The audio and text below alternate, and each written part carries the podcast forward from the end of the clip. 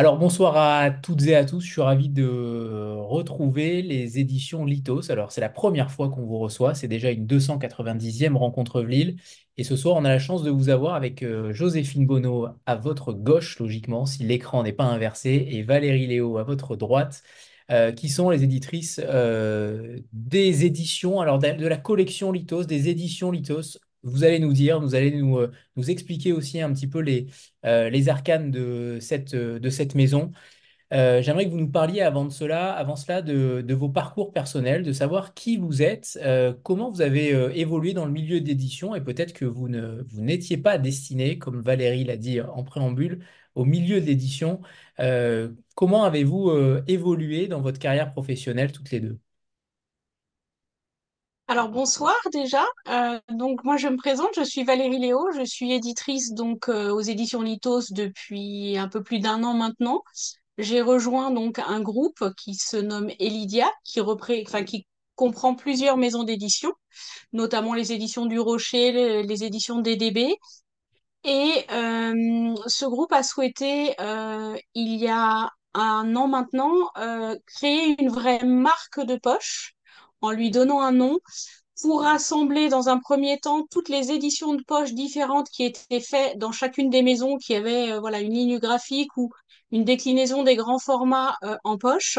Et pour donner une unité à tout ça et une ligne éditoriale, euh, notre directeur a choisi de créer une maison donc en fin 2022. Et, euh, et je suis arrivée voilà, pour prendre la, la responsabilité de cette mission euh, mission extrêmement euh, voilà où il y a tout à où il y avait tout à construire donc euh, c'était vraiment enfin c'est vraiment une une une chouette euh, une chouette aventure. Donc moi je n'étais pas du tout destinée à l'édition. Euh, quand j'ai fini mes études, je voulais euh, faire de la traduction dans les ambassades, des choses comme ça. Enfin voilà, donc rien à voir. Et puis, bah, comme tous les étudiants, l'été, on a envie de travailler. Et depuis l'âge de 15 ans, en fait, j'étais inscrite dans un club de livres. Je sais que ma mère devait m'accompagner à chaque fois parce que j'étais pas majeure, enfin, pour choisir des livres, etc. Et j'ai déposé un CV euh, dans une librairie, euh, donc une Fnac, hein, pour, euh, pour être très clair. Et j'ai travaillé l'été et en fait, j'ai décidé de, de, de, finalement revoir mes ambitions et que le travail dans la librairie, conseiller les gens, partager des, des lectures, donner envie euh, c'était vraiment un truc qui me plaisait beaucoup. Euh, il y avait un côté commercial, mais aussi un côté euh, passeur d'histoire, en tout cas, et passeur de, de, de, de, de- belles lectures euh, que je trouvais extrêmement intéressant. Donc ensuite, j'ai travaillé chez France Loisirs hein, très longtemps, qui a été un club de livres euh, pendant une trentaine d'années. Et euh, grâce à ce, cette entreprise, j'ai pu évoluer. En fait, je suis rentrée au service éditorial d'abord sur du livre pratique. Et puis ensuite, je suis rentrée là où c'était le Saint Graal, hein, rentrée dans un service édito de littérature, euh, où là, je lisais tous les livres pour en faire une sélection d'à peu près 80 livres en littérature, policier, suspense, documents, et de créer donc tous les titres qui seraient dans le catalogue. Donc j'ai fait ça pendant 25 ans. Et puis, à un moment donné, ben voilà, la société, euh, les gens changent, les habitudes de lecture changent, et donc euh, le modèle du club de livres n'était plus au goût du jour, en tout cas. Et, euh, l'entreprise n'a pas su voilà, prendre le virage qui devait être le nôtre. Donc, je suis partie et j'ai trouvé cette, cette offre d'emploi chez Elidia qui correspondait tout à fait à ce que j'avais envie de faire, c'est-à-dire partir de rien et construire complètement une ligne éditoriale et, euh, toute une, euh, voilà, une petite maison d'édition au sein d'autres maisons d'édition avec une liberté totale. Euh, et ça fait un an et demi que ça dure et on va faire en sorte que ça dure longtemps parce que chaque jour est un émerveillement en fait. Alors, et Joséphine? Eh bien, bonjour à tous, bonsoir plutôt. Euh, alors moi, j'ai pas du tout le même parcours que Valérie. Euh, ça ne fait pas très longtemps que je suis sur le marché du travail, mais j'ai toujours su que je voulais travailler, euh, en tout cas aux côtés des livres. depuis toute petite, hein, j'aimais lire. Je pense qu'à peu près comme de nombreuses personnes ont commencé à lire avec Harry Potter. Bah, pour moi, ça n'a pas loupé non plus. donc, quand j'ai fini mes études de, générales, hein, le baccalauréat, je, me suis orientée vers une licence de lettres et sciences humaines avec un parcours édition et un master d'édition. Voilà, donc j'ai fait un premier stage donc chez Hachette Tourisme au Guide Voir, je sais pas si ça vous parle, un des guides en coédition avec un éditeur anglais qui s'appelle Darling Kindersley. Et en fait, ma responsable de l'époque m'a proposé de rester deux ans en apprentissage au guide touristique de manière un peu plus générale, donc guide un grand week-end, évasion, parce que j'ai accepté avec grand plaisir, hein, parce que j'aimais beaucoup travailler sur le texte, sur l'image, avec des auteurs, des œuvres collectives, des hors-séries, des beaux livres. Donc, euh, donc j'ai fait mon petit bonhomme de chemin à, à ce niveau-là. Et euh, malheureusement, il y a eu le Covid, donc c'était un peu compliqué pour les guides touristiques avec la fermeture euh, mondiale des frontières. Mais j'ai pu switcher et passer en CDD au guide du routard pendant huit mois. Et puis malheureusement, bah, le poste n'était pas pérennisé car euh, rupture budgétaire, disons, suite au Covid. donc je suis passée en freelance en fait durant quelques mois parce que je, voilà, j'avais envie de savoir un petit peu où j'allais. Euh, je voulais essayer plusieurs maisons d'édition. Et j'ai eu l'opportunité en fait d'intégrer le groupe Elidia qui recherchait une éditrice en CDD euh, pour un remplacement congé maternité. Donc euh, j'ai remplacé une collègue aux éditions du Rocher qui s'occupait principalement des documents, euh, essais, bien-être, histoire. Et elle est revenue ce congé maternité. Mais voilà, Valérie m'a proposé de rester avec elle pour développer la collection Poche.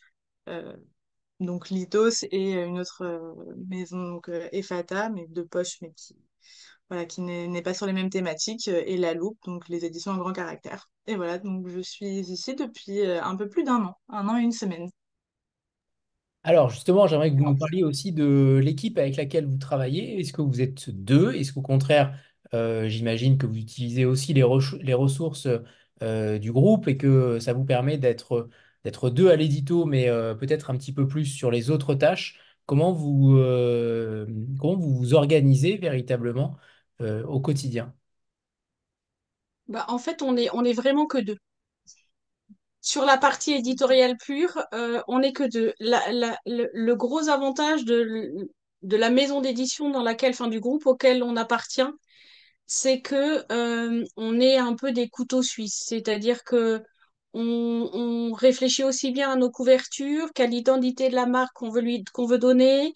Euh, on s'occupe de la partie contractuelle, même si évidemment il y a quelqu'un qui fait un suivi comptable, édition, etc mais on reste vraiment l'élément principal euh, de notre activité. Et, euh, et, et c'est ce qu'on aime en fait. C'est, c'est de pouvoir gérer un livre du moment où on le choisit euh, parmi un nombre d'ouvrages. Pourquoi celui-là plutôt qu'un autre? Parce que généralement on a eu un coup de cœur. C'est-à-dire qu'on ne va jamais chercher un livre par défaut. On préfère ne pas le publier ou se dire bah non, nous ça correspond pas en fait à ce qu'on veut. Et, euh, et tout est une question de rencontre, voilà, et de Joséphine, c'était euh, voilà, c'était comme une évidence en fait. Quand elle a été là, on n'a pas du tout travaillé ensemble pendant les huit mois où elle a fait son remplacement. Euh, mais voilà, parfois il y a des évidences, comme ça a été avec Zoé quand moi je suis arrivée, voilà, où on, savait qu'on avait des choses à faire ensemble. Et il y a il y a des connexions qui se font et qui fonctionnent bien, mais on est effectivement mettre entre guillemets euh, du début à la fin. Oui, il y a des intervenants extérieurs. On va effectivement beaucoup, on est beaucoup dans l'échange. On est effectivement dans un dans une entreprise où euh, ben, par exemple, la personne qui fait les contrats, euh, c'est quelqu'un qui a un très bon regard sur les couvertures, par exemple, ou, ou sur les textes, et à qui on va demander son avis. On est vraiment, voilà, on n'est pas une grosse équipe hein, à l'édito, mais chacun euh, participe en fait euh, au travail de l'autre, enfin, à cet échange. Très complémentaire. Alors, on va rentrer dans le vif du sujet avec, euh, avec ces éditions Lithos. Lithos, évidemment, ça fait penser à différentes choses. J'aimerais que vous nous parliez de la genèse de l'histoire de cette, de cette maison d'édition, de votre choix également, et, et peut-être ensuite euh, parler de la lithosthérapie dont, on- dont Zoé euh, euh, est la créatrice de ce que j'ai compris, euh, en tout cas l'investigatrice. On en parlera juste après, mais j'aimerais que vous nous parliez déjà de ce qui s'est passé au, au début, comment on crée quelque chose, euh, comment on crée une collection, comment on crée euh, euh, une maison d'édition, une identité graphique, comment on crée un logo, comment on crée euh, le nom, tout simplement, Lithos. Est-ce qu'il y avait Alors, plusieurs pistes déjà en j'ai pas eu la chance, ouais, j'ai pas eu la chance d'être à l'origine de, de cette réflexion parce que quand je suis arrivée, en fait, le, le logo et la- le nom avaient déjà été choisis. Euh, mais il a une histoire, c'est-à-dire que au, au départ, donc le, le groupe s'appelle, enfin l'éditeur premier sont les éditions du Rocher. Le Rocher, c'est euh, cet éditeur était basé euh, à Monaco et euh, à la recherche du nom, on sait tous qu'ils font un nom assez court. Euh, évidemment, tout ce qui est euh, livre dans la poche, tient dans la poche, etc., existe déjà, donc on peut pas non plus essayer de faire un copier-coller euh, de ce que font nos concurrents et qui le font très bien. C'est dommage. Donc nous, lithos, en fait, ça vient du grec, donc normalement ça s'écrit L-I-T-H-O-S.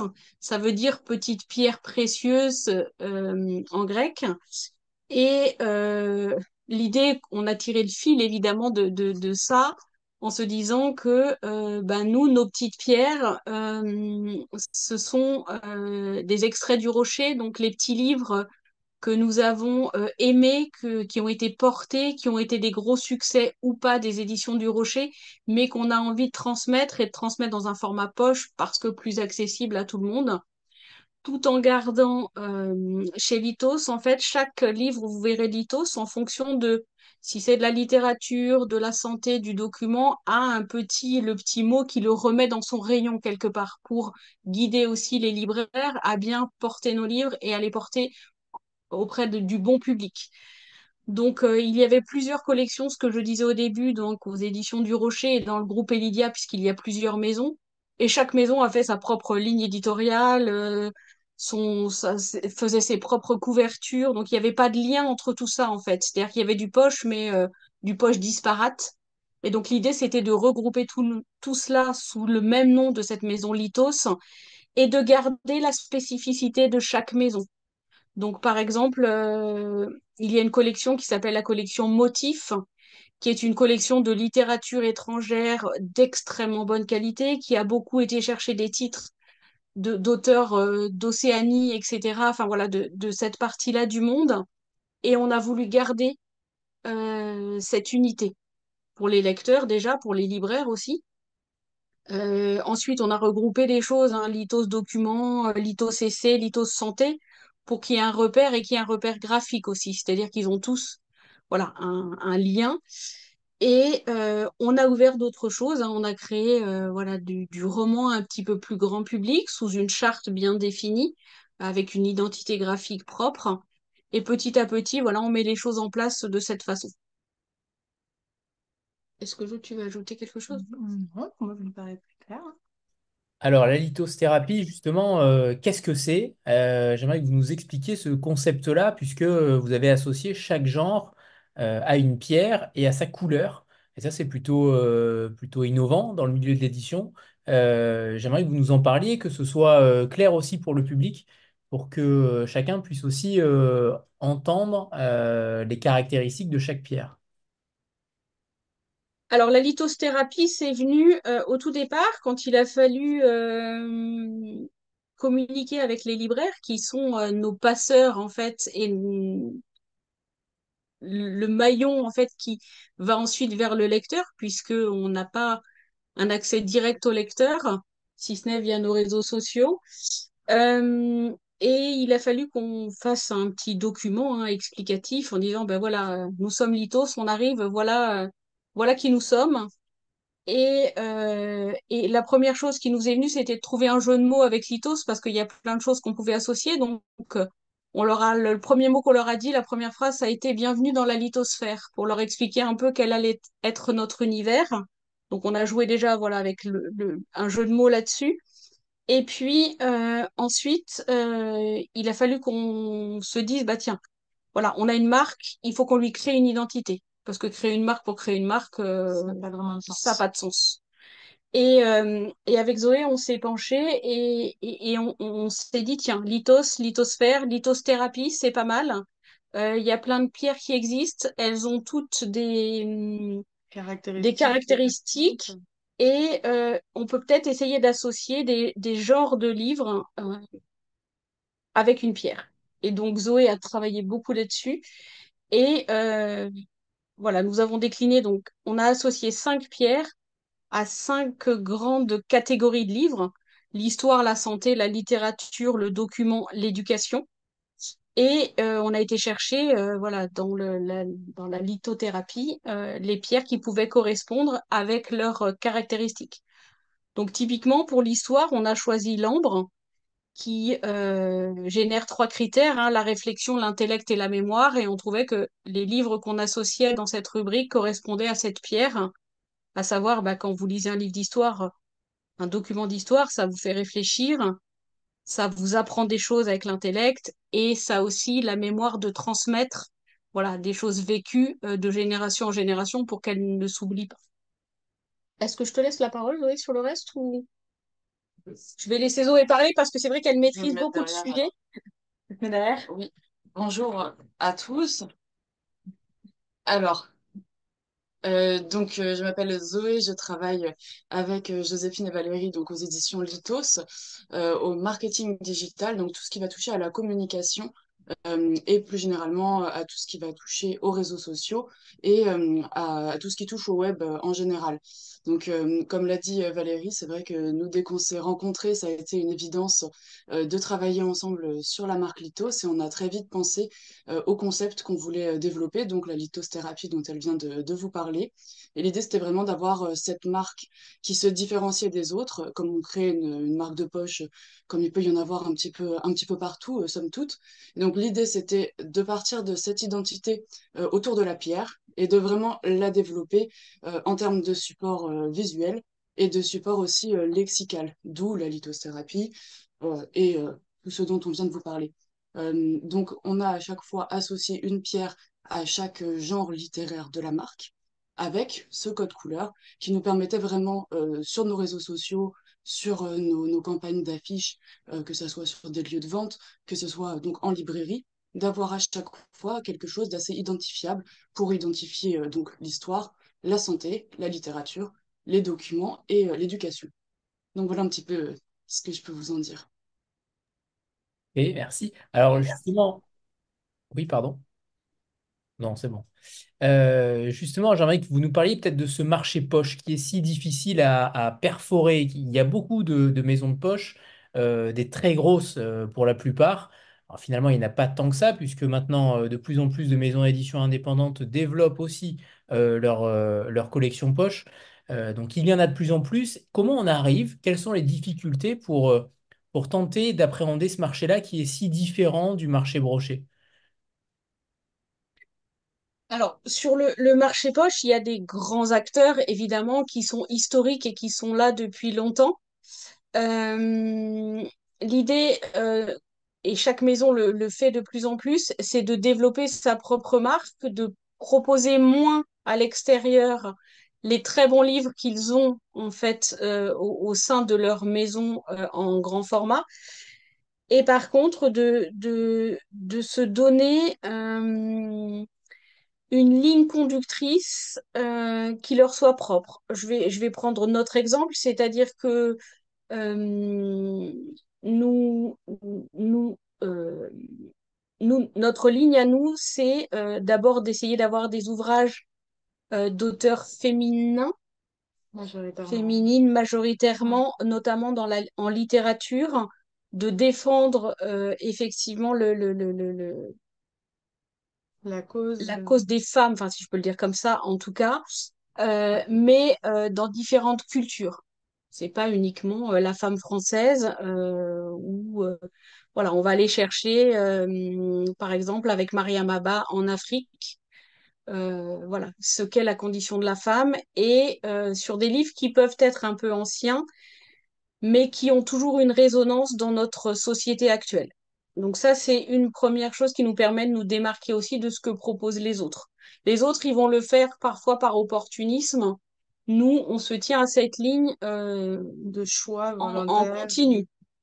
Ensuite, nous, on va proposer de la littérature contemporaine avec des auteurs euh, qui sont un petit peu gratte-poil, je dirais. Par exemple, euh, nous publions Christophe Paviot, nous publions euh, Patrice Jean, qui est un auteur chez Gallimard, donc qui est euh, voilà un auteur phare.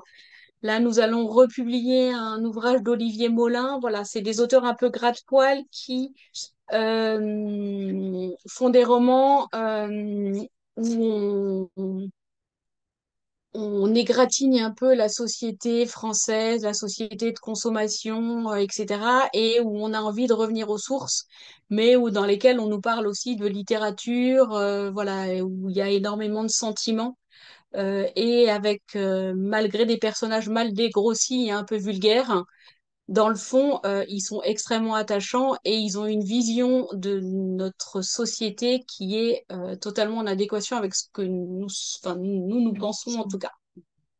Euh, ensuite, sur le document, euh, on va effectivement s'attacher à des sujets d'actualité, les sujets qui marchent bien ou qui sont ce qu'on disait tout à l'heure avec, avec vous, qui sont des sujets qui intéressent et qui peuvent inquiéter les Français et sur lesquels les chaînes d'infos vous, Vous en parlent vous en continuellement. parlent en continu et, et, et créent une espèce d'angoisse. Et donc, on essaye de trouver des documents qui permettent justement aux gens de se faire un, un véritable avis. Et je vais vous donner un exemple simple. On a fait ce livre-là qui s'appelle Sapiens et le climat. Euh, dans ce livre, euh, l'auteur est quelqu'un que je connais parce qu'on a eu l'occasion de travailler ensemble à un moment donné dans, voilà, au cours de, des années. Et en fait, il, il explique, euh, on, on passe notre temps à la télé à entendre, oh là là, le climat se dérègle, mon Dieu, euh, la planète se réchauffe, c'est la catastrophe, etc. Et lui, il dit que depuis la nuit, des, la nuit des temps, le climat change et les hommes s'adaptent au climat. Donc, euh, donc il n'y a pas non plus raison de s'inquiéter au-delà, euh, voilà, et de créer une espèce de psychose sur le climat.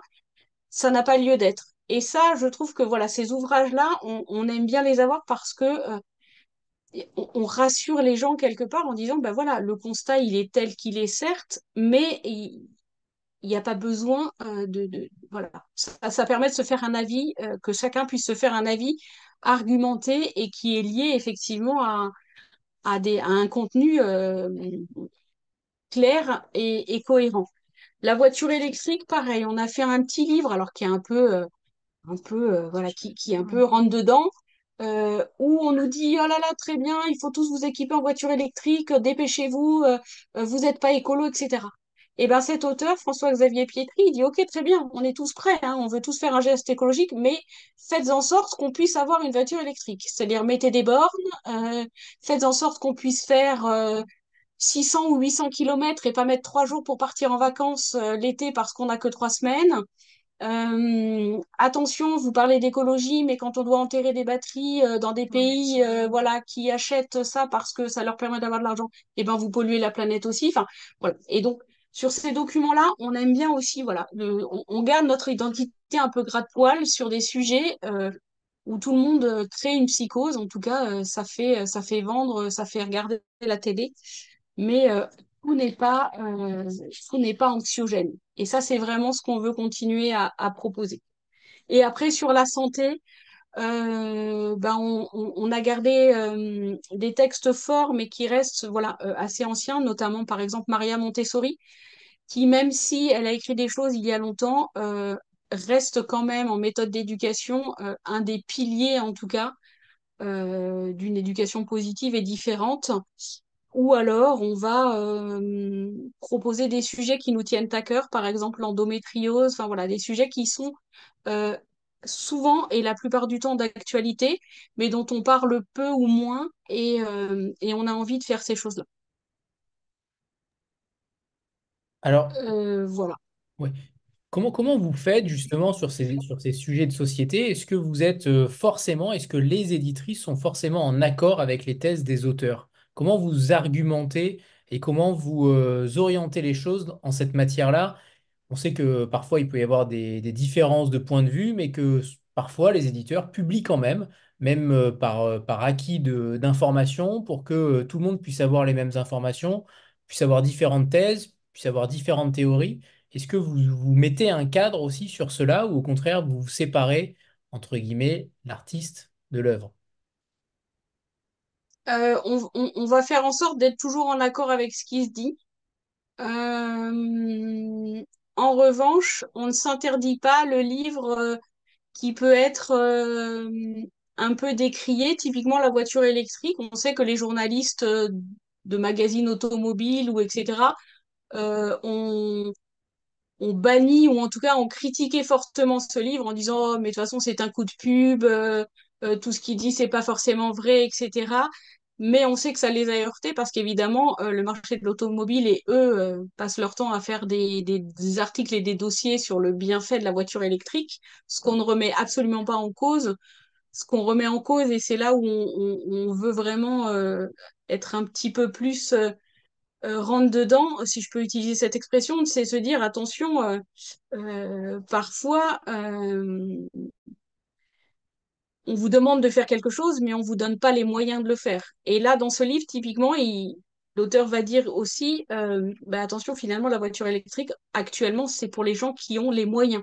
Et on était tous d'accord là-dessus quand au départ, une voiture électrique vaut, euh, je sais pas, 30 000 euros et qu'une voiture à moteur thermique en vaut 20 000, ben, quand on est dans la classe moyenne, c'est peut-être un peu plus difficile de s'équiper d'une voiture électrique. C'est ça, en fait, qu'on voilà, qu'on met en avant, mais on est toujours en accord euh, avec le contenu du livre, c'est-à-dire qu'on va jamais publier un truc qui va à l'encontre de nos valeurs ou de euh, nos de nos convictions. De toute façon, c'est un, un débat continuel avec euh, l'auteur, hein, même si on n'est pas forcément d'accord sur l'intégralité du texte. Justement, on en parle, on a beaucoup, énormément d'échanges avec eux, que ce soit au téléphone, euh, au bureau, euh, autour d'un café. Et voilà, on échange toujours autour de ça pour euh, justement euh, comprendre le fond de sa pensée également, si on ne l'a pas à la base, ou s'il y a un petit passage qui nous heurte. euh, voilà, c'est, on est toujours dans l'échange, en fait. C'est, je pense qu'on peut pas faire un livre sans euh, avoir cet échange-là avec l'auteur euh, principalement. En Mm. tout cas, moi, je le ressens de cette manière-là. Est-ce que justement en littérature, c'est la même chose, ou au contraire, euh, là aussi, vous, vous mettez une limite et, et vous décidez de publier euh, le texte, rien que le texte et uniquement le texte? Alors là, on va répondre à votre question clairement. Euh, on, publie en regardant uniquement le texte. C'est-à-dire que euh, on a publié là un auteur qui est euh, qui peut être décrié, qu'il a été à l'époque. Euh, je vais prendre l'exemple. Donc c'est Maurice Barrès, hein, où on dit voilà cet homme, il était d'un parti politique qui nous correspond peut-être pas forcément, etc. Et euh, Maurice Barrès, il a écrit une littérature formidable. hein. Il a écrit Un jardin sur l'Oronte, qui est un livre extraordinaire, une histoire d'amour euh, sublime dans un décor euh, fabuleux. Moi, c'est un livre qui m'a fait pleurer. Je ne l'avais jamais lu. C'est un livre très court et on le publie pour la beauté du texte, pas parce que et, et l'auteur, l'auteur était qui il était, peu importe. Voilà, c'est un livre qui fait partie des 100 livres qu'il faut avoir lus, à mon avis, dans sa vie euh, et faire fi effectivement des convictions euh, de l'époque de l'auteur, où euh, on va avoir des textes de Victor, je, crois que c'est Victor Hugo.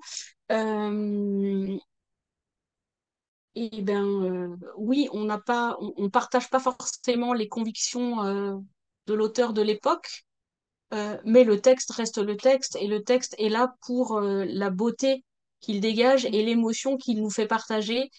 Et euh, Oui, un peu comme Céline avec Voyage au bout de la voilà, nuit à l'époque. euh. là vraiment, on, on choisit en littérature un texte pour ce qu'il est et pas pour, pour celui qui l'a écrit en fait. Ok. Euh, alors justement, sur le choix des ouvrages que vous avez, euh, que vous avez décidé de publier, j'imagine que la masse d'ouvrages dans le groupe euh, est, plutôt immense. Euh, comment vous choisissez ces textes-là? Est-ce que c'est en fonction des ventes? Est-ce que c'est en fonction de d'uniquement ce que vous ressentez euh, qui a besoin d'être remis au goût du jour? Et il y avait aussi une question d'Anne-Sophie qui demandait si certains livres sortent directement au format poche. Est-ce que vous vous euh, octroyer aussi ce droit-là ou pas? Alors, des livres qui sortent directement en, format poche, pour l'instant, on l'a pas fait. Enfin, on n'a pas eu l'occasion de le faire. Par contre, euh, sur les grands, sur les ouvrages que l'on va proposer euh, qui viennent de- du fond des, des éditeurs grand format, notamment sur les documents, on va souvent faire une version euh, sur laquelle on apporte quelque chose de plus. Version augmentée. Donc l'auteur va travailler une nouvelle introduction, on va trouver un préfacier, on va ajouter un chapitre qui va mettre à jour le livre qui peut être paru il y a un an ou un an et demi si les événements euh, ont fait que les choses ont bougé. Typiquement, voilà, là, on, devait avoir des élections en Ukraine hein, en, mars 2024. Ces élections n'auront pas lieu, donc on a un livre, on a un livre qui nous fait un portrait de Volodymyr Zelensky euh, par un journaliste très connu euh, qui est Gallagher Fenwick. Il nous, a rajouté un chapitre parce qu'effectivement, quand il a écrit ce livre, euh, la guerre en Ukraine commençait et donc là, il nous dit où on en est maintenant. Et, voilà, pour que nos versions ne soient jamais obsolètes, en tout cas sur ce genre de document. Euh, en littérature, on va pouvoir associer euh, deux livres d'un même auteur, comme on l'a fait pour Raymond Radiguet, qui n'a écrit que deux romans. Et on avait envie, euh, voilà, de faire une jolie édition avec une jolie couverture. Tout le monde le fait, hein. On trouve des éditions à 2,50 euros pour les étudiants. Nous, notre envie, c'était d'en faire un bel objet. Après, sur le fond, on a beaucoup de titres. Après, nous, il y a des choses qui nous correspondent pas, donc on va, on va pas aller chercher. Et puis, on essaye toujours de trouver un lien avec les livres que l'on publie, euh, un lien avec euh, une, une résonance, à savoir euh, un anniversaire, Un un événement. historique, quelque chose qui nous permette en fait de, de, de dire, bah voilà, quand on se dit par exemple, bah là, cette année, il va y avoir les 80 ans euh, de la mort de Marcel Pagnol. On a envie, voilà, on a un livre sur Marcel Pagnol, on a envie de le republier à ce moment-là parce que les gens qui se disent, ah bah tiens, il y a l'anniversaire Marcel Pagnol, j'ai lu certains romans, mais peut-être que je ne connais pas suffisamment l'homme et que j'aurais envie d'en un- savoir un petit peu plus sur lui. Et donc, nous, on aura un livre à ce moment-là qui sera différent de ce que les autres vont proposer, puisque les autres vont certainement proposer des romans, euh, voilà. Euh, on a fait l'année dernière, par exemple, deux titres de Pierre Loti, euh, qui ont très très bien marché parce qu'on a fait de jolies couvertures, qui avait un anniversaire et qui a eu pas mal d'événements dans les villes euh, du sud de la France euh, autour de Pierre Loti et ça redonne envie, euh, voilà, des lecteurs qui ne le connaissaient pas, de le redécouvrir. Donc ça, c'est voilà un petit peu comment ça marche. Oui, on essaye toujours d'avoir un lien euh, avec un événement, c'est sauf peut-être sur la littérature contemporaine où là, Là, c'est plus au feeling. on le fait plus au feeling, ouais. Et est-ce que vous, euh, vous vous octroyez aussi la possibilité de prendre des livres qui ne sont pas du groupe, euh, Oui, du groupe Elidia? oui, oui, tout à fait. C'est des sessions de droit avec euh, On les rencontre, euh, éditeurs. on rencontre tous les éditeurs euh, voilà, de la place de Paris euh, et d'autres. Et, euh, et effectivement, on peut aller euh, Ouais, typiquement, euh, chercher des ouvrages qui ne sont pas de chez nous. typiquement une voiture électrique, typiquement euh, Voiture électrique n'est euh, pas de chez nous. il n'est pas de chez nous, par exemple. D'accord. Ok, donc ça, c'est en fonction aussi de ce qui, euh, ce qui vous anime euh, de vos lectures euh, en dehors du groupe. Euh, voilà, on est d'accord que Oui, c'est des coups de cœur personnels qui viennent s'ajouter au catalogue. Exactement. Ok. Euh, j'aimerais qu'on parle aussi de- du nombre de publications que vous, euh, que vous mettez en place chaque année. Est-ce que vous avez un, un calendrier particulier? Est-ce qu'au contraire, euh, entre guillemets, il n'y a pas de limite? Ça m'étonnerait quand même. Je pense qu'il y a forcément une limite. Il y a, il y a, il y a une limite humaine, hein, en fait. Voilà, faut qu'on dorme. Voilà. Il y a une limite humaine. Non, on veut vraiment rester modeste. L'idée, c'est de publier une quarantaine d'ouvrages maximum par année. On, on s'interdit rien si euh, voilà, on a une, une occasion de faire quelque chose, mais, euh, mais on n'en fera pas plus. Parce que après, ces livres, il faut les porter. Il y a un gros travail en librairie à faire, voilà, de, promotion. Euh, on a des attachés de presse qui aussi portent nos poches. Euh, on essaye de démocratiser euh, les rencontres de nos auteurs qui font un livre de poche, même s'il a déjà été édité en grand format, euh, faire des rencontres en librairie, des conférences, des choses comme ça.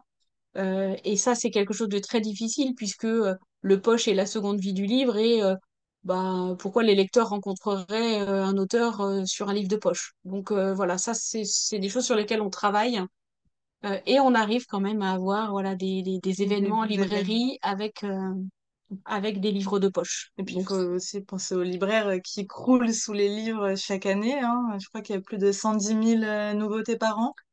Donc, On euh, a rencontré un éditeur il y a quelque temps, euh, qui est un très gros éditeur, hein, euh, qui disait que pour le poche, euh, il publiait entre 150 et 180 ouvrages par an. Enfin, c'était un truc euh, incroyable. Et en fait, un livre chasse l'autre, donc euh, on, on le sait bien. Euh, et c'est vrai que nous, on se dit, voilà, euh, ils sont là, on a envie qu'ils durent et qu'ils restent dans les rayons un peu longtemps, même s'ils sont plus sur les tables. Et vous avez même lancé une, une opération, je crois que c'était avant Noël, sur les pochettes, les pochettes de livres, Oui, plutôt On rare. a fait avant Noël, en fait, on, on- parce que voilà, on, on reste, euh, on, on reste cohérente avec ce qu'on ce qu'on a envie de faire et, et, et la ligne qu'on se donne. On a fait fabriquer des petites pochettes à livres. Donc, je sais pas si vous avez vu cette opération en librairie. Donc, vous glissez votre livre de poche dedans et vous mettez dans votre sac à main. Ça évite d'abîmer les coins de votre livre ou de le couvrir avec un, Souvent, on met un papier craft hein, ou quelque chose, parce qu'un livre de poche, évidemment, euh, n'est pas, euh, en termes de qualité, est beaucoup plus fragile qu'un qu'un grand format. Et on a fait, donc, euh, avec Zoé, on est allé, euh, voilà, démarcher des marchands de tissus, trouver des couturières françaises qui nous ont cousu à la main, enfin à la machine, hein, mais euh, pas industriellement des petites pochettes. Et donc elles ont, elles sont exclusives. Il y en a eu 2000 euh, au- en tout. Et, et voilà, et on, on- s'est fait, voilà, on s'est fait plaisir. et on a voulu faire plaisir aussi à nos lecteurs en faisant des petits coups marketing un peu comme ça. Donc là, on réfléchit à la prochaine opération euh, en essayant d'en faire une par an mais on veut vraiment garder. euh, on est une entreprise qui, euh, voilà, qui va pas chercher forcément le, le profit ou le livre le moins cher. Euh, nos livres sont imprimés en France. euh, le, voilà, les objets qu'on fait euh, sont, sont faits en France. Euh, on essaye de garder en fait euh, ça, le savoir-faire et euh,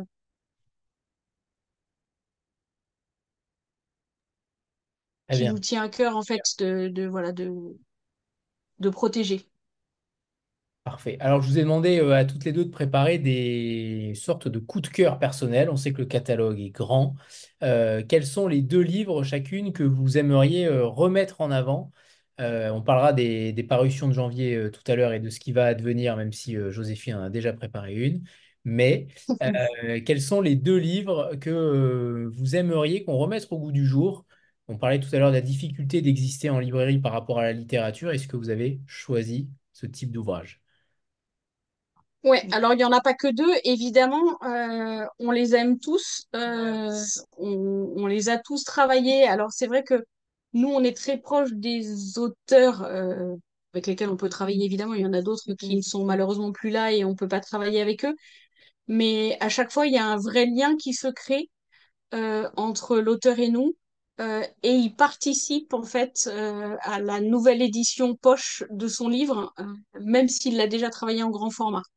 C'est euh, c'est vraiment quelque chose d'important, même sur les titres que l'on va euh, acquérir chez d'autres euh, maisons d'édition, on, on a un lien avec l'auteur. Voilà, c'est, euh, je pense que ça fait partie du, du, du travail, on a, on a besoin de ça et, euh, et ça se passe bien. Alors moi, il y a vraiment un livre que j'ai découvert ici. hein. Quand je suis arrivée, on m'a, on m'a présenté euh, Lithos Motif. Je vous avoue, je ne connaissais pas. Tout le monde me disait, oh là là, mais en librairie, c'est une collection formidable, tu n'en as jamais lu. Ben non, voilà. Et, euh, et j'ai découvert ce texte, euh, évidemment bêtement, hein, en regardant un fichier Excel et en triant les meilleures ventes hein, euh, des éditions, enfin du groupe. Et ce titre, c'est un titre de Mariam Abba. Donc Mariam Abba, c'est une auteure, euh, elle est, c'est une romancière africaine, elle est sénégalaise. Elle a écrit deux livres, elle est décédée dans les années 80.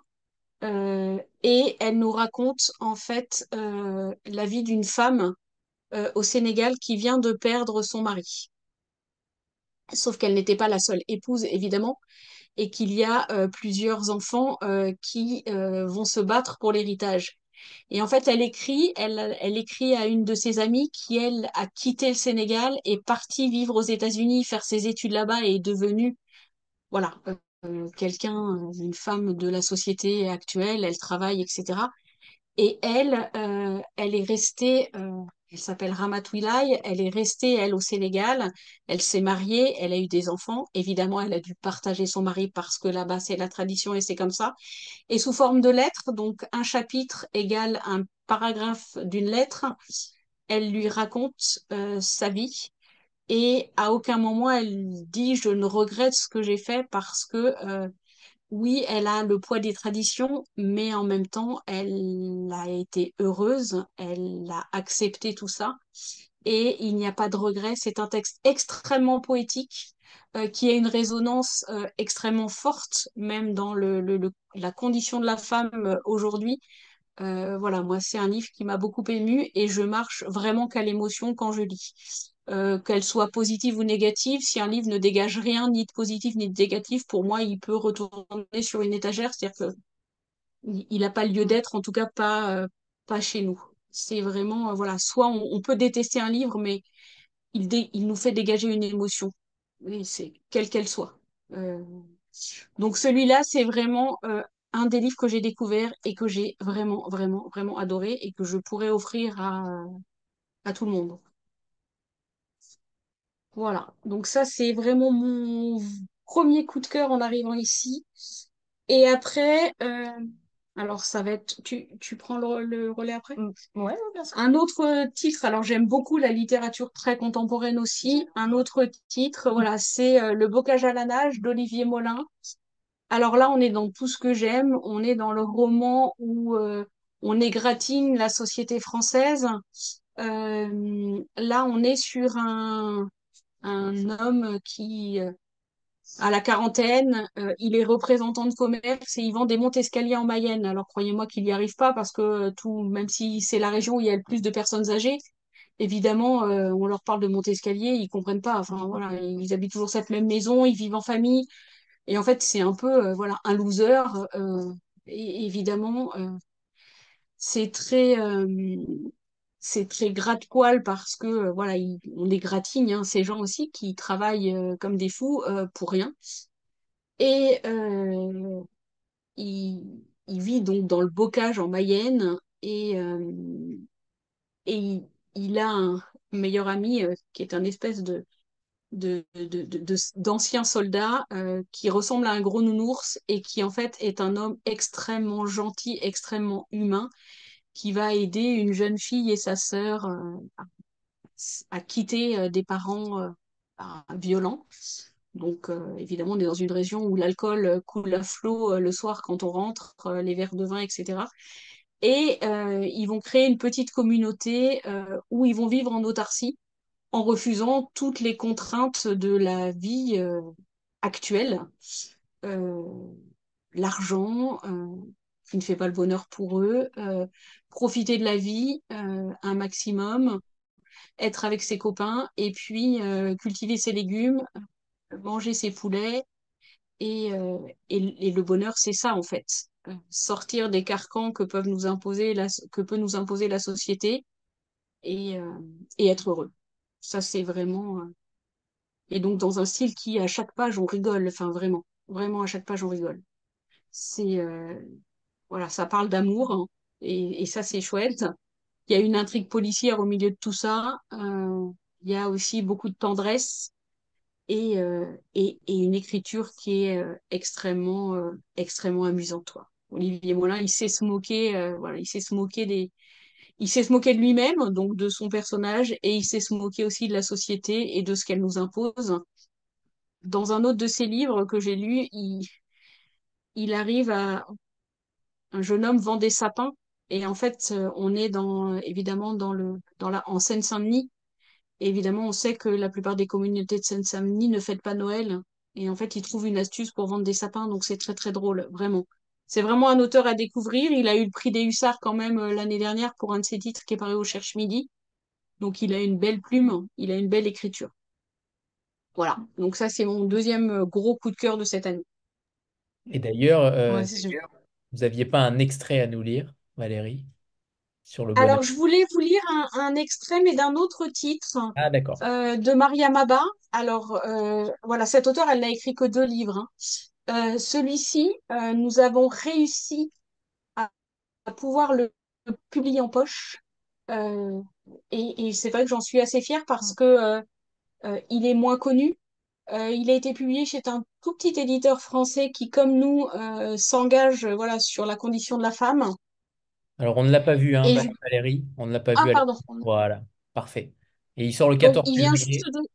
Ouais, il, il sort euh, bientôt. Euh, il sort le 14 février. Voilà, c'était un petit clin d'œil. Euh, la couverture est hyper colorée. Au début, ça nous a fait penser un peu à un malabar et on s'est dit, euh, Non, bah, en fait, euh, le malabar, quand on l'a dans la bouche, c'est un petit moment de plaisir, donc ce sera la même chose. Donc, je voulais un extrait qui parle d'amour et de bonheur. Il franchit ce matin de rentrée le portail du bâtiment de la faculté des lettres et sciences humaines. L'enceinte vibrait déjà de chahut. Dès le seuil, son cœur bondit. Devant lui, l'aurore étincelait. Une tête blonde s'agitait. Tout d'un coup, le rêve enfoui dans son cœur et caressé avec tendresse se matérialisait. L'image avait franchi les limites brumeuses, elle se mouvait. Cette nuque laiteuse que Ousmane apercevait était bien celle de Mireille. Il l'avait trop embrassée en songe pour en oublier la forme gracile et ondoyante. Ce profil, il le reconnaîtrait, même sans lumière, pour l'avoir mille fois redessiné en trois mois de vacances. Et la parure d'or diaphane frémissait. La seconde vécue lui parut une éternité, par la densité de l'émotion, par la rencontre jugée impossible qui s'organisait. Avancer, mais avancer comment? Ses jambes hésitaient, son cœur dansait. Du courage, à pas compter, mais chaque pas le rapprochait du but, lentement, mais irrévocablement. Il avançait, à pas compter, certes, mais il progressait tout de même. Sa main se tendait et se refermait, se tendait vers un objectif, une épaule claire qui avait repoussé l'envahissement des cheveux de flamme. Et la paume d'Ousmane conquit tendrement cette parcelle de peau et s'y appuya. On imagine des chocs spectaculaires pour le jaillissement du bonheur. On imagine des cadres coûteux pour son éclatement. Et le bonheur n'est de rien, se nourrit de rien. On lui confère un prix énorme. Son acquisition paraît réclamer un prix fort, et pourtant, le bonheur peut s'épanouir tout simplement dans un amphithéâtre d'université. Une épaule nue le déclenche, quelques pas le livrent, un quart de tour de tête, l'oblique d'un visage, et des fluides se rejoignent pour recréer l'unité. Le couple naît, la mission millénaire s'ébauche, un homme, une femme ici, un homme, une femme ailleurs. Donc ça, on retrouve dans ce texte-là la même émotion. On est sur l'histoire d'un couple mixte. On est dans les années 80. Et évidemment, la confrontation euh, de tout le poids des traditions, la pression sociale, l'opposition des familles. Évidemment, on a euh, aussi cette, euh, cette balance entre une famille blanche plutôt aisée et un jeune homme qui, lui, euh, ne veut pas euh, aller travailler à l'usine et rester au Sénégal, mais veut euh, devenir quelqu'un. Et là, il y a voilà cette confrontation inévitable. Mais est-ce que l'amour sera plus fort que tout? Ça, il faut lire le livre pour le savoir. Parfait. Alors, Joséphine, c'est à vous. Mm, Alors moi, j'ai eu beaucoup de mal à choisir deux livres coup de cœur, donc j'en ai choisi un. Qu'elle est bien tranchée. Euh, donc, c'est un livre qui n'est pas encore sorti, euh, qui sort dans une semaine, qui s'appelle Les Commandos de l'Affiche Rouge d'Arsène Tchakarian et d'Hélène Cosséan. Donc, il est sorti aux éditions du Grochet en grand format euh, il y a quelques années, en 2015, et on le refait en format poche aujourd'hui. C'est un texte qui m'a particulièrement touchée car c'est le témoignage d'un ancien résistant de la Seconde Guerre mondiale euh, et qui raconte euh, comment, avec un groupe de euh, 23 combattants, euh, ils ont mené des actions de résistance dans Paris. Donc voilà, c'est tout son témoignage sur toutes ces actions qui ont eu lieu dans Paris avec des personnes qui, dont ils ne connaissaient pas le nom. Ils connaissaient uniquement des surnoms qui sont morts pour la plupart. Donc les 23 fusillés du Mont Valérien, ce sont eux, donc les commandos de la fiche rouge. Euh, et ça m'a vraiment beaucoup touchée. Je l'ai lu, je crois, en une après-midi en, en passe de tour quand tu me l'as donné. Euh, mais euh, vraiment, j'ai trouvé ça très touchant. Malheureusement, Arsène Tchakarian euh, est décédé, donc euh, en 2018. Donc voilà, il nous a quittés. Mais voilà, je trouve que c'est très bien de remettre un texte aussi fort et aussi important au sur le devant de la scène. Voilà, c'est quelque chose qu'on ne doit pas oublier. Donc, euh, donc, on a voulu rester fidèle en reprenant exactement la même couverture que le grand format. Et, euh, et voilà, c'est un beau petit livre qu'il faut vraiment lire. En fait, dans ce livre, on, est comme un peu dans un jeu de, de pistes. Euh, il, il, nous explique vraiment dans quelle rue il passe. à vélo, voilà, avec son ami qui l'attend, croisement de deux rues. Et c'est vraiment des, des, des, un groupe de jeunes donc, qui étaient juifs pour la plupart, mais de différentes nationalités, qui sont, sont venus pour combattre et pour, enfin, voilà, pour une mission qui n'était pas forcément la leur. Voilà, ils sont en France et c'est très touchant. Et hum, Arsène Chakarian, effectivement, nous a quittés, mais Hélène Cosseillan, qui a co-écrit le livre avec lui, euh, va faire un reportage, alors je crois que c'est sur Arte, qui passera effectivement courant février, euh, où elle rappellera euh, le devoir de mémoire en tout cas et cet événement historique. Alors je ne sais pas si Zoé en a choisi également deux, mais si jamais c'est le moment. Non. Alors si ce n'est pas le cas,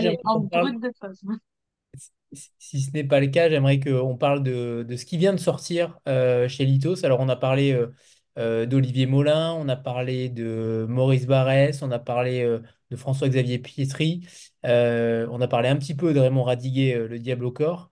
Mais il y en a également deux, dont un, Les héritiers de Bernard Pasquito. Pasquito, je ne sais pas. oui, Pasquito. Pasquito, il en manque un, il manque Alain Delon, qui est en plein dans l'actualité pour le coup. je sais pas Alors, on, a eu, on a eu une, une, chance inouïe en termes de calendrier, je dirais qu'au moment où on, sort ce livre, hein, qui est sorti le 17 janvier, euh, l'affaire Delon euh, éclate au grand jour, euh, justement sur l'héritage et qui commence à, à se dire euh, ce qu'il va récupérer alors qu'Alain Delon est toujours parmi nous. donc ça, c'est assez fou. Les héritiers, donc c'est un livre qui était paru il y a quelques années dans une édition grand format, sur lequel on a vraiment retravaillé avec l'auteur de l'introduction à la fin et dans lequel on a rajouté euh, deux, euh, deux personnalités euh, people, hein, Gina Lollobrigida et Georges Brassens. Et ce, ce, ce livre, c'est assez incroyable, c'est-à-dire que, en fait, c'est écrit, chaque petite histoire, c'est comme un, un, peu un fait divers. Et on, on se dit, il nous raconte évidemment hein, l'histoire de, quand je prends Uderzo, il nous raconte l'histoire de sa fille Sylvie, de, de ce qu'elle a fait chez Uderzo et comment en fait l'homme qu'elle a épousé s'est immiscé petit à petit dans la famille Uderzo parce qu'il y avait effectivement beaucoup d'argent à la clé. Euh, et, euh, et, comment euh, Uderzo a été écarté en fait de, de tout ce qu'il avait construit et comment ça se finit à la fin parce que évidemment quand on parle d'héritage ça finit pas toujours bien euh, ou comment il y a un cas extraordinaire c'est Raymond DeVos qui, euh, un jour, une jeune femme lui écrit et lui dit euh, Ah, mais on s'est rencontré, monsieur De Vos, euh, un jour, vous étiez en spectacle, on se connaît, etc. Lui ne fait pas trop attention à cette jeune femme, et puis en fait, cette jeune femme lui dit qu'elle est médecin chez Médecins sans frontières. Il se sent seul à ce moment-là, il lui fait confiance, et en fait, cette femme, il ne l'a jamais vue, il ne la connaît pas. Et l'idée, elle n'a jamais été médecin. Et en fait, elle l'a empoisonné à petit feu. Enfin, en tout cas, c'est ce qu'on soupçonne. Donc, euh, donc c'est, c'est vraiment un livre euh, limite de faits divers sur ces histoires d'héritage. Euh, et c'est, voilà, ce sont des cas assez abracadabrants et qu'on n'aurait jamais soupçonné. Bernard Pasquito connaît très très bien le milieu des people. Hein, c'est un des référents en fait dans toutes les émissions de télé liées à ce genre de choses. Et là, il est beaucoup euh, sollicité, effectivement, puisqu'il connaît très très bien euh, l'histoire de la famille Delon et d'Alain Delon. Et donc, euh, il est en plein cœur de l'actualité et nous avons la chance que ce livre sorte, évidemment, sans Alain Delon. on n'avait pas prévu ce cas-là quand on a travaillé ensemble cet été. mais ça, c'est vraiment, c'est un, un chouette bouquin, vraiment. Et l'autre sortie, c'est euh, c'est à l'ombre de la cité Rimbaud d'Alimata Fofana, euh, qui est sorti aussi très Alors, récemment. ouais, alors ça c'est pareil. euh, c'est un livre, je, je vais vous raconter la petite anecdote. Quand j'ai fait mon entretien d'embauche donc dans, dans les locaux des éditions du Rocher, euh, on vous met toujours dans une petite euh, salle, comme une salle d'attente, hein, et et il y a toujours sur la table évidemment des livres, ce qui est logique euh, chez un éditeur. Et en fait, c'est le premier que j'ai pris en me disant, bon, ben, en fait, euh, la personne qui doit me recevoir est très en retard. Et donc, en fait, j'ai, bouquiné presque, presque une moitié du livre en attendant, puisque j'ai quand même attendu très longtemps. Euh, et je me suis dit, oh, c'est chouette, ce livre-là, ça ferait un bon livre de poche. Je suis sûre qu'il intéresserait les lecteurs. Et, et donc là, au bout d'un an, je me suis dit, allez, allons-y. Euh, sachant qu'effectivement, euh, Alimata Fofana, donc, elle parle d'excision, hein, elle parle de banlieue, Elle parle euh, d'être une femme euh, dans une famille de plusieurs enfants quand on est originaire du Mali et malgré le fait qu'on soit en France et qu'on ait accès à l'éducation, etc., on a quand même les traditions familiales qui sont là. On s'occupe des petits frères, on fait le ménage, on va à l'école, mais bon, euh, voilà, c'est euh, c'est pas non plus euh, obligatoire d'y aller euh, longtemps. Et elle, en fait, elle va découvrir grâce à sa professeure de français à l'école élémentaire ce qu'est la littérature et l'amour des mots. Et évidemment, elle va parler de cet élément douloureux hein, qui est l'excision, puisque à 6 ans, on lui dit, tu sais, pour la première fois, tu vas aller au Mali, on va retrouver les cousins, les cousines. Elle se fait évidemment une idée extraordinaire de ce voyage. euh, et en fait, ce voyage, c'est pour euh, voilà, avoir euh, recours à une, une pratique barbare hein, qui existe malheureusement toujours, euh, sachant qu'elle elle a été mutilée à l'âge de 5 ans, donc c'est pas non plus euh, il y a, il y a un siècle. Et, euh, et donc elle nous parle de tout ça, mais c'est vrai que moi, ce que je retiens de ce livre, c'est vraiment le parcours d'une jeune fille qui veut autre chose pour elle euh, et qui veut devenir euh, la femme qu'elle a choisi d'être, euh, malgré toutes les traditions qu'on lui impose. Et ça, c'est pour moi la chose la plus importante dans ce livre. Donc ça se lit très très bien, c'est vraiment très grand public. Ça peut être drôle parfois parce qu'elle est complètement fan de Céline Dion, donc elle chante du Céline Dion à tue-tête dans tout ce qu'elle fait. Et que malgré tout ça, voilà, il y a l'amour de ses parents, il n'y a pas de pardon, mais il y a aussi comment elle va aider d'autres femmes euh, à mettre des mots sur leurs mots et sur, ce qu'elles ont subi, euh, où elle dit en fait il fallait pas en parler. Enfin voilà, c'était quelque chose qu'on avait vécu et euh, il fallait faire comme si ça n'existait pas. Donc j'ai pas voulu vous lire un extrait de celui-ci parce qu'il peut être un peu plus triste, mais euh, c'est un très beau livre et elle sera là pour le défendre comme elle l'avait fait sur le sur la version euh, grand format qui était sortie il y a un an. Parfait. Alors maintenant, euh, on va parler aussi de ce qui va sortir là dans les prochaines semaines. Euh, on en a parlé déjà de, de certains, euh, mais on n'a pas parlé de Christophe Pavio. C'est mon cœur qui bat dans cette ordure. Et également peut-être de Dominique Lormier, qui est quand même spécialiste absolu. Le référent, oui, historique. Alors, Christophe Pavio, c'est euh, quelqu'un que j'aime beaucoup, euh, que j'avais découvert avec un premier livre euh, chez Belfond en grand format. Euh, auteur qui a euh, voilà, du mal à, à, à se faire connaître, je, je trouve, euh, voilà, en, par le public. Donc là, comme tout le monde sait, euh, 2024, euh, 30 ans de la mort de Kurt Cobain, un- quand même, un- voilà, un- euh, un- une personnalité du monde musical, euh, détesté par les uns, euh, admiré par plein d'autres. Et ce qui m'a frappé avant de prendre ce, enfin, de, choisir ce livre, parce que euh, c'est pas forcément mon univers, c'est que euh, j'ai une fille adolescente et que dans les magasins de vêtements pour les jeunes adolescentes, on trouve encore des t-shirts à l'effigie de Nirvana. Et je m'étais dit, mais c'est un truc, ça traverse toutes les générations. Et je lui ai posé la question, tu sais qui est Kurt Cobain ou Nirvana? Bah oui, euh, je sais, enfin voilà, sans en être femme, mais elle connaissait. Et euh, on discute avec Christophe, euh, je ne sais plus par quel biais, et il me dit, bah oui, il y a quelques années, j'ai écrit un livre euh, chez un éditeur qui faisait de la musique, mais qui faisait quelques petits livres d'édition un livre qui s'appelle Cassé, c'est sur Kurt Cobain et c'est l'histoire de Kurt Cobain s'il n'avait pas été Kurt Cobain et qu'il n'avait jamais percé dans la musique. Je lui dis bah écoute, je veux bien le lire, donc je lis ça cet hiver et alors c'est très trash, hein, c'est euh, une écriture nerveuse, c'est on ne mâche pas ses mots et en fait on, est dans la peau de Kurt Cobain, c'est-à-dire qu'on comme il le dira sur la quatrième de couve, on entend ce qu'il pense et on entend ce qu'il dit. C'est-à-dire que tout est pareil. C'est-à-dire qu'il n'y a pas de filtre, il n'y a rien. C'est hum, assez. Il y a une certaine vulgarité dans l'écriture, mais volontaire parce que Kurt Cobain était comme ça. Et en même temps, euh, c'est un personnage hyper attachant. Euh, malgré tout ça, euh, malgré les galères, malgré la drogue, enfin voilà, dans, ce livre, on, on cache rien.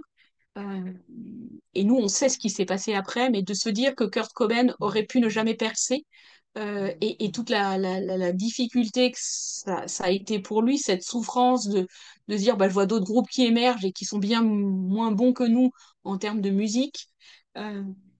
C'est ça qui était intéressant dans ce livre. C'est vrai que c'est un livre, euh, voilà, il est, il trash, il est dur, euh, il est sans filtre, mais, euh, mais il est extrêmement fort.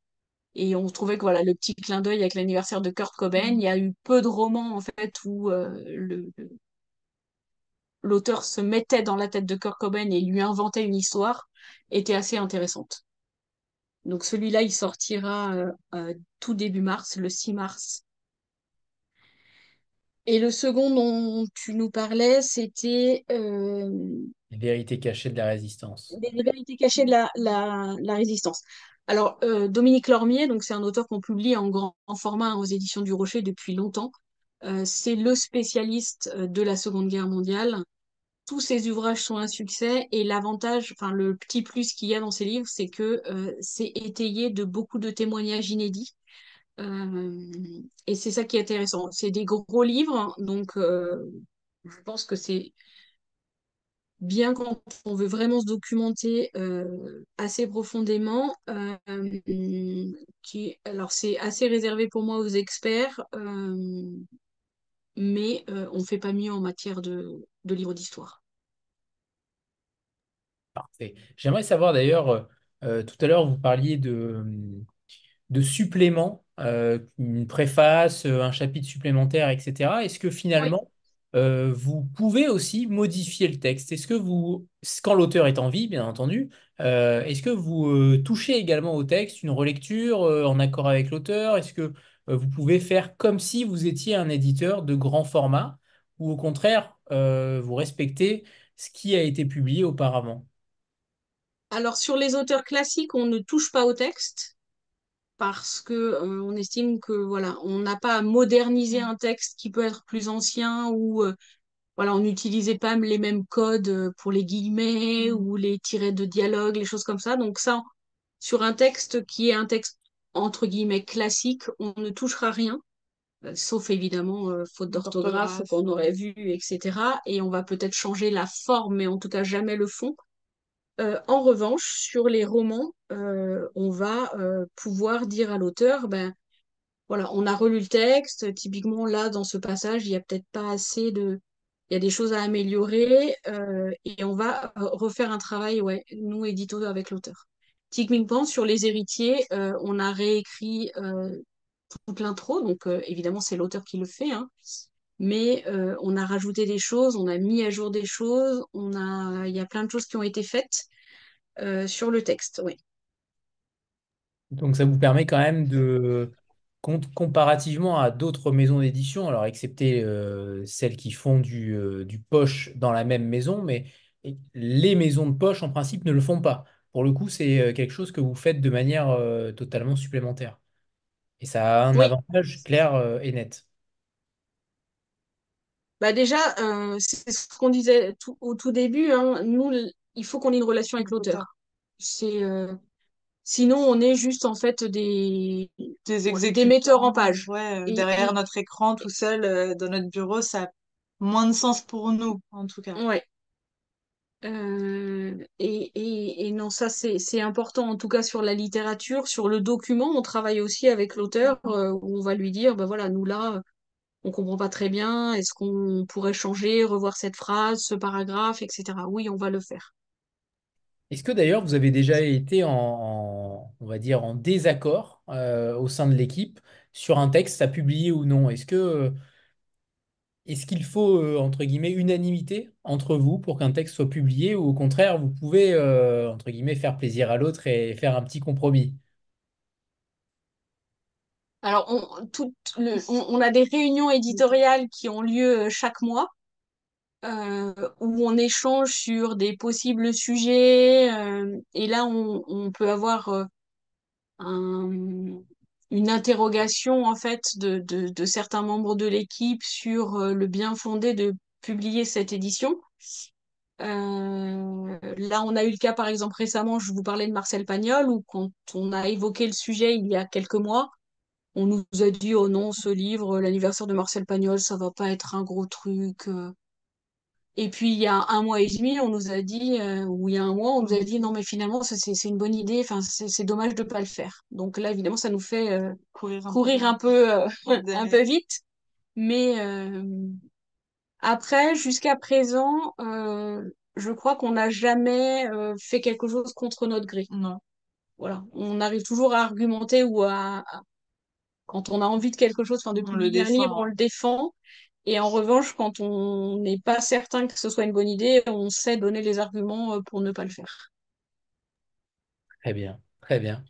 Euh, j'aimerais que vous nous parliez aussi de la, de la difficulté d'exister quand on vient de se créer, quand on vient de pénétrer le marché, que ce soit en librairie, que ce soit avec les lecteurs.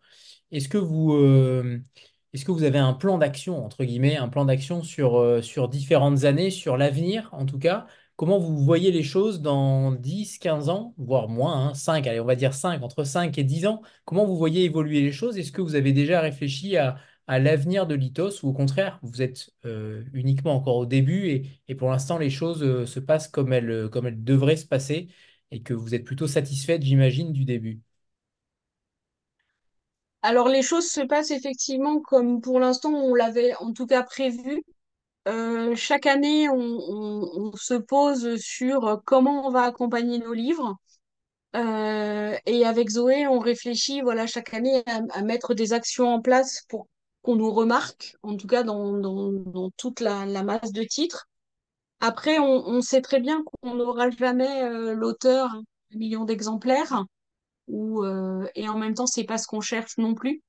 Euh, on veut pas se diversifier sur euh, du mass market, donc c'est pas notre, euh, c'est pas notre envie. Euh, oui, on le fait pour l'instant d'une année sur l'autre. Donc là, on est en train de réfléchir voilà, à des opérations qu'on va faire. hein. Comme tu le sais, on a, on a été l'éditeur invité de la Cube. Donc ça, ça nous a permis aussi de faire voilà, des, un, petit, un petit livre très chouette avec une auteure euh, où on a vraiment pris du plaisir à faire euh, voilà, ces choses-là. Euh, ça, ça nous plaît beaucoup parce que d'abord, ça allie le côté euh, commercial et en plus euh, éditorial. Donc ça, c'est des, des compétences qu'on maîtrise. Moi, j'ai fait des études de commerce quand même avant de, de rentrer dans l'édition. Euh, c'est des choses qui nous animent. Je pense qu'on est assez créatif, voilà, pour inventer plein de petites choses. Euh, on va essayer de renouer de nouer un autre partenariat sur, euh, l'année 2024 avec euh, quelqu'un qui fait pas du livre, mais autre chose, mais qui est en rapport avec la lecture. Et puis, on réfléchit à voilà, un autre petit goodies qui nous permettrait de ne pas faire ce que nos concurrents font. Ah, dans cinq ans, ben, évidemment, en fonction de comment évoluera le monde de l'édition, on ne sait pas où on sera. Je pense qu'on a du mal à se faire des plans encore à cinq ans. On espère que on aura cette notoriété. euh, euh, et, et finalement, je ne sais pas si c'est la notoriété qu'on a envie d'avoir, c'est voilà, qu'on ait un bouche à oreille en disant que quand on parle de Litos, ben, il propose des livres euh, Qui sont qui qualitatifs. sont quali et, et, et qui voilà, littéralement sont assez forts ou en tout cas marquent les esprits. Évidemment, comme tout le monde, hein, on a des succès et on a des insuccès, mais là, la proportion est assez équilibrée pour nous permettre de continuer comme ça. Et d'ailleurs, on a, on a, tout à l'heure, je vous ai lancé sur euh, le sujet de, euh, de livres qui sont hors maison, que vous allez euh, publier ou non, mais est-ce que vous recevez, est-ce que ça vous donne envie aussi d'être, euh, de recevoir des manuscrits, de recevoir des textes, ou au contraire, pour l'instant, vous avez dit tout à l'heure toutes les deux que euh, ce ne sera pas le cas, en tout cas, euh, c'est pas dans votre esprit, mais est-ce que ça vous donne envie aussi de dénicher des textes? Parce que finalement, vous dénichez des textes euh, qui sont anciens, qui sont ressortis, qui sont plus disponibles pour certains. Vous êtes déjà des dénicheuses de textes, mais est-ce que ça vous donne envie de découvrir de nouvelles voies, de développer ce système-là ou pas? Alors, on est très à l'écoute des tendances du marché, évidemment, parce que ça, c'est euh, aussi important. Euh, l'idée, ce serait plus de créer euh, des collections dans la collection. Là, on, on a quelques opportunités hein, de, de, de, de propositions de textes inédits qui, en fonction du sujet, ne méritent pas un grand... Enfin, je vais dire ne méritent pas, tout le monde le mériterait, mais euh, n'aurait pas une vie assez forte en grand format et qui pourrait être décliné en inédit poche. Oui, ça, c'est les choses sur lesquelles on réfléchit. Euh, après, on sait que les, les auteurs, euh, commencer par un livre de poche, pour eux, c'est pas envisageable. Enfin, voilà. Ça, c'est, ils ont envie d'un grand format, ils n'ont pas tout de suite envie d'être en poche. Euh, c'est un peu difficile pour eux. Mê- Même pour des auteurs qui euh, qui n'ont pas vu leur manuscrit euh, accepté par d'autres maisons, c'est c'est pas euh, finalement euh, il vaut mieux être édité en poche que pas du tout, non? Alors ça, ce- ouais, le message est difficile euh, à leur faire passer.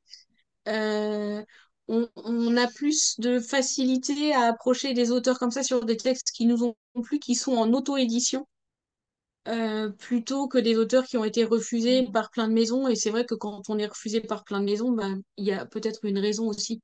Donc euh, voilà, on, on, on fait attention à ça. Et après, on a effectivement des auteurs qui viennent vers nous, euh, qui ont écrit un second manuscrit qui n'a pas été pu, enfin voilà, retenu par un éditeur et qui là serait peut-être prêt à faire une édition poche directement. Euh, mais du coup, on a plus de mal après sur la promotion quand on a un poche en direct euh, que sur un grand format. Donc ça, ça pose pas mal de questions. Euh, après, on a, on, a de quoi se nourrir hein, pour effectivement faire, faire des découvertes dans ce qui existe et on se, voilà, on se penche pas trop sur ce sujet-là, sachant qu'on gère aussi euh, voilà, une maison en grand caractère qui nous nourrit aussi de littérature plus grand public et sur une maison de poche euh, qui, qui est euh, plus en lien avec le religieux, la philosophie, etc., et qui nourrit un autre aspect de notre, notre curiosité. Donc on est, voilà, Alors j'aurais une dernière on question. a assez... Oui, pardon. Vas-y, oui. J'aurais une dernière question pour toutes les deux. Je, je rebondis sur justement les grands caractères et en effet, ça c'est clairement euh, une force supplémentaire. Est-ce que euh, je ne sais pas si les livres sont disponibles chez Litos en numérique et est-ce que c'est quelque chose que vous voulez développer si ce n'est pas le cas et notamment également au format audio euh, qui, euh, qui a son petit succès, mine de rien, la lecture audio, les livres audio ont, ont leur succès. Est-ce que c'est un axe de développement qui n'est pas forcément visible chez le monde du poche? Euh, finalement, est-ce que c'est un axe de développement pour vous? Alors oui, le, numérique normalement est systématiquement associé quand c'est des titres qui viennent de notre maison, puisque les droits ont été euh, forcément négociés au départ. Quand ce sont des livres qui viennent de l'extérieur, nous n'avons pas euh, les droits numériques. Donc sur certains de nos ouvrages, on les a pas. Euh, le livre audio, c'est quelque chose qui a, hum, qui est sur, euh, effectivement dans les tuyaux. Euh, à savoir par contre que c'est de la négociation de longue haleine, donc ça prend beaucoup de temps. Mais on a déjà enregistré quelques livres audio et on attend de formaliser tout ça contractuellement avec évidemment tout ce qui est euh, plateforme de distribution euh, pour pouvoir lancer cette activité. Et j'avais finalement une dernière question. Euh, tout à l'heure, vous euh, liez les, différentes pierres. Euh, alors, est-ce que finalement c'est envisageable de, continuer l'expérience encore un petit peu plus loin et potentiellement d'installer des pierres en librairie, des pierres précieuses en librairie? Est-ce qu'il y a eu une question, entre guillemets, de, de rapprochement au côté, peut-être au côté, au toucher en réalité? Est-ce qu'il a été question, peut-être dans votre réflexion chez Litos, de de prendre ces pierres et de les amener finalement en librairie pour, euh, on sait qu'elles ont des propriétés euh, particulières. Euh, est-ce qu'il a été question de les transporter aussi en librairie, d'ajouter peut-être, alors c'est pas un goodies, mais quelque chose de supplémentaire pour, pour que l'aventure se perpétue au-delà d'un nom de collection?